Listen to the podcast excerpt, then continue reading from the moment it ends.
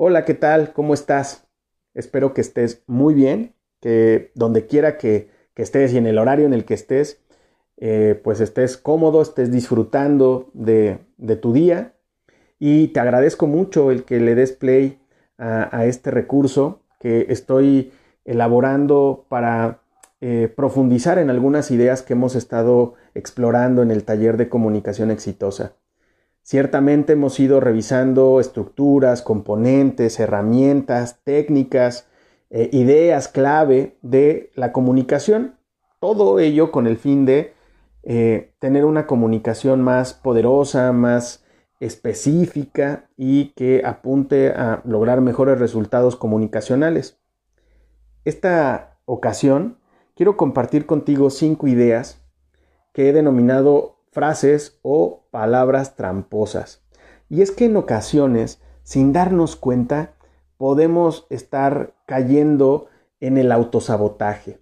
Sí, en el autosabotaje, en las conversaciones personales, es decir, las que tengo conmigo mismo y las que tengo con otras personas. Estoy seguro que al ir explorando estas ideas, estas frases, eh, las irás reconociendo por momentos en algunas de tus conversaciones. Eh, y la idea no es invitarte o invitar a ese juez que muchos de nosotros tenemos como muy a las vivas y que nos señalemos eh, las veces que la utilizamos y entonces sentirnos mal y entonces confirmar que somos unos burros o cosas así. No, para nada.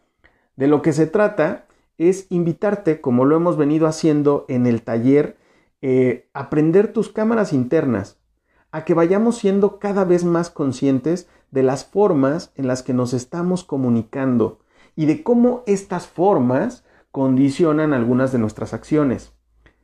La palabra no es inocente. La palabra trae una carga importante y eso genera acciones, genera actitudes, genera resultados. Quiero comenzar con el punto número uno, que es la frase tengo que o tienes que, que son eh, frases que nos meten como en una zona de no acción, como en una zona de aprisionamiento, como si fuéramos presos de situaciones que enfrentamos. Por ejemplo, tengo que ir a trabajar. Me queda claro que no se trata de eh, cuando alguien dice esto, no se trata de una persona que eh, quiere tener un bajo nivel de energía para enfrentar su reto laboral.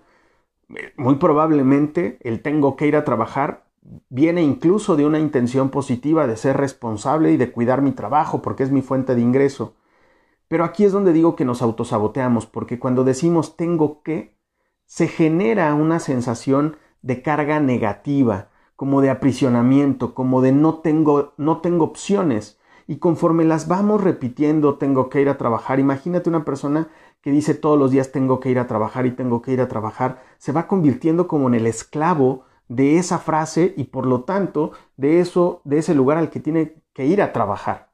Y entonces eh, la programación neurolingüística nos da estrategias, nos propone ideas, nos ayuda como a tratar de revertir esto y ponerlo en una eh, elaboración de frase, en una elaboración, en un constructo lingüístico más empoderado, más positivo, eh, que genera una carga diferente, que genera una carga motivadora hacia, hacia cosas que queremos alcanzar. Eh, entonces, para esta frase del tengo que, me gustaría poner sobre la mesa palabras como decido, elijo, quiero o simplemente voy a. No es lo mismo decir, uy, tengo que ir a trabajar o tengo que ir a la escuela o tengo que lavar los trastes, que ya desde decirlo genera como mucha flojera, a decir, yo decido ir a trabajar. Y entonces si te das cuenta, ya te empodera el solo decirlo. Yo decido, está en mis manos. Tengo otras alternativas, pero decido hacer esto. Eh, veo los trastes sucios y digo, hoy en la torre. Bueno, voy a lavarlos y me lleva a poner manos a la obra. Y el tengo que es como, hoy es que no haya opciones, no hay alternativas. Entonces, bueno, pues la invitación es ir como analizando esto. El punto número dos es la frase deberías o debería, ¿no? Y esta frase o esta palabra tramposa genera culpa. Eh, solamente genera culpa, no nos está poniendo con manos a la obra. Cuando decimos debería comer mejor, debería hacer más ejercicio, eh, trae como una carga de recriminación. Deberías hacerlo, pero no lo haces. Y entonces no nos está moviendo a, un, a una zona de eh, ponernos en marcha. No está resolviendo, solo genera culpa.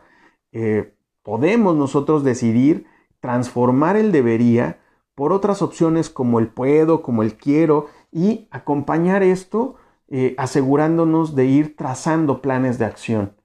Eh, debería de comer mejor, no trae un plan de acción, ni siquiera este, nos pone en un estado en el que queramos tener un plan de acción. En cambio, si nosotros decimos, puedo comer mejor, ok, ya me pone como primer paso eh, otra vez con un empoderamiento de sí está en mis manos y quizá me deja listo para decir, bueno, sí puedo, ¿qué tengo que hacer? Y de alguna manera es un mejor primer gran paso. No te olvides, evidentemente, de acompañar tu expresión lingüística, tu frase, con, en este caso, el trazado de al menos dos ideas que den pie a ir transformando tus hábitos. Por ejemplo, como en el caso de este, comer mejor o hacer más ejercicio o poner atención a tu pareja o hablar con tus hijos. No sé, en lugar de decir debería de hablar más con mis hijos, decir, oye, elijo hablar más con mis hijos y entonces pon manos a la obra. Eh, la siguiente es vale la pena. Y esta es una como pues muy arraigada, me parece, en, en, la comunicación de los latinos, ¿no? Eh, mira, tal película, uy, vale mucho la pena. Y entonces no nos damos cuenta que al utilizar esta palabra de pena trae en realidad una carga como de pesadez, como de, híjole, sí vale la pena que vayas y te sientes y pierdas tu tiempo ahí un rato porque bueno, pues bueno, hay un resultado X. Eh, si nosotros queremos reconocer lo que algo nos puede aportar, eh, a nivel lingüístico podría ser una mejor idea eh, agregarle un valor, incluso desde que estamos hablando. Y entonces podríamos decir, oye, es valioso, e, es bueno o incluso vale el esfuerzo. Es totalmente diferente la carga que genera o el estado emocional que genera un vale la pena luchar por tus sueños a decir, oye, luchar por tus sueños sí que vale el esfuerzo. ¿Te das cuenta? Otra vez estamos como moviéndonos a una zona de empoderamiento y eso es eh, algo la verdad, valioso. El punto número cuatro, el no puedo o no puedes. ¿Sí? Eh, por supuesto que es importante poner como nuestras cámaras internas hacia nosotros mismos, pero aquí especialmente vale la, fíjate, vale el esfuerzo, ya estaba yo cayendo en mi propia trampa, vale el esfuerzo eh, estar muy consciente de lo que nuestros eh, hijos o los niños de repente dicen, a mí me pasa en muchas ocasiones que cuando estoy trabajando con adolescentes en las escuelas, con papás, de repente tengo alumnos que dicen, es que Ulises, yo no puedo con las matemáticas. Y entonces el no puedo genera eh, pues como una incapacidad y nos limita hacia lo que pudiéramos lograr.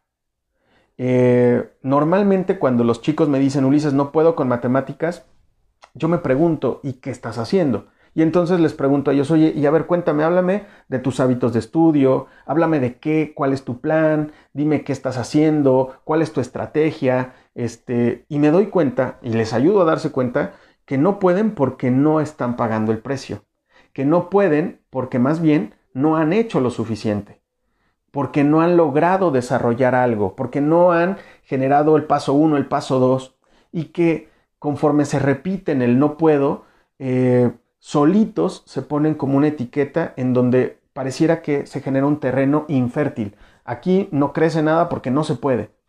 Y entonces viene a mi mente esta película de Mars, con creo que Matt Damon, en donde queda atorado en, por supuesto es de ciencia ficción, me queda claro, pero queda atorado ahí en Marte y pareciera que eh, pues ahí no va a crecer nada porque no están las condiciones eh, óptimas. Y él podría haber dicho, no, pues aquí me voy a morir de hambre porque no puedo sembrar nada.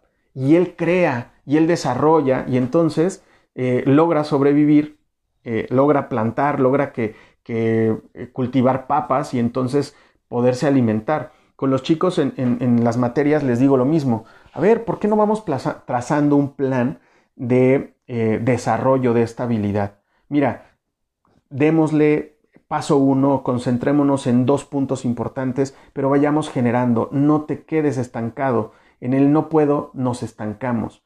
Y entonces eh, vale, vale el esfuerzo movernos para agregarle al no puedo, estoy de acuerdo. Si no has desarrollado la habilidad, me queda claro que en ese momento no puedes. Pero podríamos considerar aumentarle, agregarle una palabra más y es todavía o aún. Y es decir, oye, Ulises, no puedo con matemáticas todavía. Porque el todavía nos habla de algo hacia futuro. Nos habla otra vez de una zona de empoderamiento. Es decir, todavía no he podido. Sin embargo, si hago A, si hago B, si trazo un plan, claro que podría desarrollarme. Claro que es posible agregar eh, una nueva habilidad. Claro que se puede. Cuando alguien dice no puedo hablar con mi hijo, se está cerrando la posibilidad, se está autolimitando.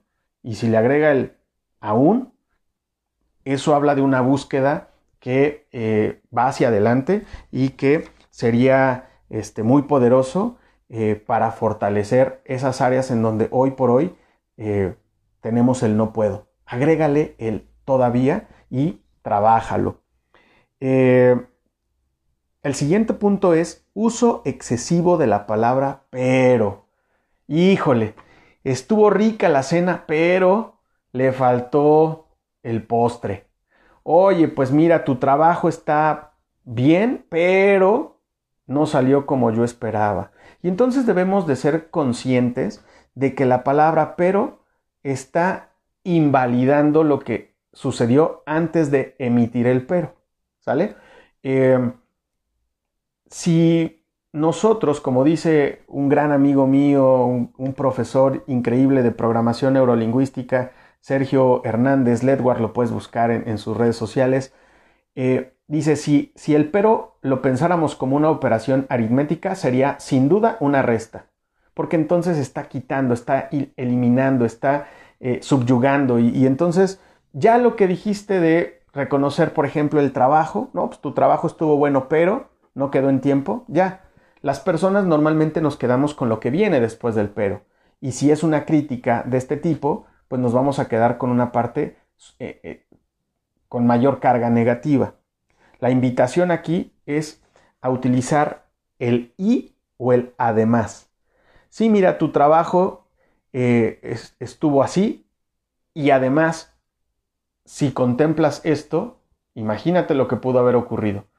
Eh, tu trabajo llegó hasta estos alcances y si sumaras tal cosa y si contemplaras esto y si cumpliéramos en tiempo y si fuera más rápido, entonces integra como percepciones, integra como puntos de vista, integra eh, las, las formas, integra lo mejor de dos mundos, digamos. Entonces sirve mucho para poder dar retroalimentación es poderoso. Te recomiendo que, otra vez, no se trata de decir, mm, no, son frases malditas, no, no, no, son frases tramposas que si no las utilizamos eh, de, alguna manera de forma estratégica, podrían estarnos limitando y podrían estar generando conflicto hacia nosotros y hacia las relaciones que tenemos con otras personas. Ahora, te quiero dejar un punto extra. En algún momento del, del taller exploramos lo que son los niveles neurológicos. ¿Recuerdas? Hablábamos de que eh, van profundizando, que son seis niveles y que empezamos con conductas, eh, perdón, con contexto, luego conductas, luego capacidades, luego creencias, luego identidad y luego el más profundo es trascendencia. Y que conforme es como una especie de pirámide y que conforme vamos dando eh, pues como a niveles superiores, los niveles superiores traen, traen integrados los niveles inferiores. Es decir, alguien eh, que tiene muy claro eh, como su nivel de identidad está consciente de quién es, eh, es un compuesto de sus contextos, es decir, de dónde vive, de las conductas, es decir, de lo que hace, de las capacidades, es decir, con qué calidad lo hace, de sus valores o sus creencias, es decir, eh, algunas líneas, filtros con los que ve la realidad, su identidad, eh, pues se compone de todo eso. Entonces, aquí hay que tener mucho cuidado porque, sobre todo cuando damos una retroalimentación eh, a nosotros mismos, a nuestros hijos, a nuestra pareja, a nuestros compañeros, a nuestros colaboradores, a nuestra familia, a nuestros vecinos, a quien tú me digas. A veces cuando damos una retroalimentación, la dirigimos al nivel de identidad. Y ahí se genera conflicto. Déjame, te lo pongo como un ejemplo. Si yo llego a mi casa y mi pareja, mi mujer, mi esposa, eh, de repente, eh, no sé, me calentó de cenar y la sopa se enfrió, no llegó al punto que a mí me gusta y le digo, eres una desconsiderada, ¿a qué nivel le estoy hablando? Pues a un nivel profundo, porque le estoy diciendo, eres una desconsiderada, o sea, le estoy poniendo una etiqueta y ahí seguramente habrá conflicto. Quizá no en esa ocasión, pero si normalmente ocupo para dar mi retroalimentación estos eh, como las dirijo hacia esa parte, pues seguramente la relación se irá desgastando. En cambio, puedo dirigir mi retroalimentación, mis comentarios a los niveles neurológicos adecuados, eh, hacia la, por ejemplo, la conducta. Y entonces decir, oye, no se calentó la sopa, este, se quedó fría, ¿no? Y entonces simplemente estoy hablando a un nivel menor de, profundidad. Con los hijos, si yo llego a mi casa y Matías, mi hijo, de repente tiene eh, todo un tiradero y está en la sala con todos los legos y, yo llego cansado del trabajo y entonces le digo, Matías, eres un desorganizado, eres un desastre, eres un, un desordenado, ¿a qué nivel estoy hablando? Al de identidad y le estoy poniendo una etiqueta así grandota de eres un desastre. Y si además de repente entro a su cuarto y la cama no se tendió en todo el día, le digo, ya ves, otra vez lo mismo contigo, siempre lo mismo, eres un desordenado y le voy reforzando. En cambio puedo, y, ojo, porque hablarle a la identidad es hablarle a un eh, nivel de profundidad eh, pues más, más eh, intenso, ¿no? le estoy hablando a un aspecto mucho más que deja una huella mayor, pues. En cambio, puedo elegir dar retroalimentación a la conducta o incluso a la capacidad de manera cuidadosa, por supuesto. Oye, me doy cuenta que tu cuarto está desordenado. O en, la sala, cuando está todo el, relajo, en lugar de decirle eres un desordenado, eres un desastre, le puedo decir tienes un relajo. Y entonces se queda mi retroalimentación a un nivel menos profundo y por lo tanto la huella eh, que puedo, con la que puedo marcar a mi hijo o a mi pareja o a mi vecino o a mi colaborador o a mi jefe es menor. En el trabajo, por ejemplo, no es lo mismo decirle a una persona eres un impuntual a decir estás llegando tarde. Entonces, eh, vale mucho la, eh, otra vez, vale mucho la pena. Mira, vale el esfuerzo es importante considerar, eh, y, mira, esto es, esto es lo rico realmente, porque otra vez es, no es juzgarnos, sino más bien es hacernos consciente de qué tan fácil es que se nos salgan estas figuras lingüísticas y qué es lo que generan. Y entonces es, a ver, vale mucho la pena que lo aprendas. No, pues, así sí te estás esforzando, pero no, no, no quiero generar una carga negativa en ti ni en mí. Entonces, bueno, pues empoderemos la frase y digamos, vale el esfuerzo para poder generar mejores relaciones. Te agradezco mucho tu tiempo, te agradezco mucho tu atención. Eh, te invito a que como yo lo puedas ir ejercitando, que prendas tus camaritas internas y te vayas dando cuenta de qué genera en ti algunas de estas expresiones. ¿Qué genera en ti cuando se te sale un pero, o qué genera en ti cuando se te sale un debería, y cómo lo puedes ir transformando. eh, que seamos conscientes cuando vamos a dar una retroalimentación a qué nivel le estamos dirigiendo nuestra eh, pues, retroalimentación, a qué nivel le estamos mandando nuestros mensajes. Te deseo una excelente tarde, un excelente día. De verdad, te agradezco mucho. Eh, espero que disfrutes, que hayas disfrutado este, este, este recurso. Es retador, pero está en tus manos. ¿Sale? Es retador eh, y está en tus manos. Entonces, te mando un abrazo grande, muchísimas gracias y bueno, pues nos vemos en nuestras sesiones en vivo. Hasta pronto.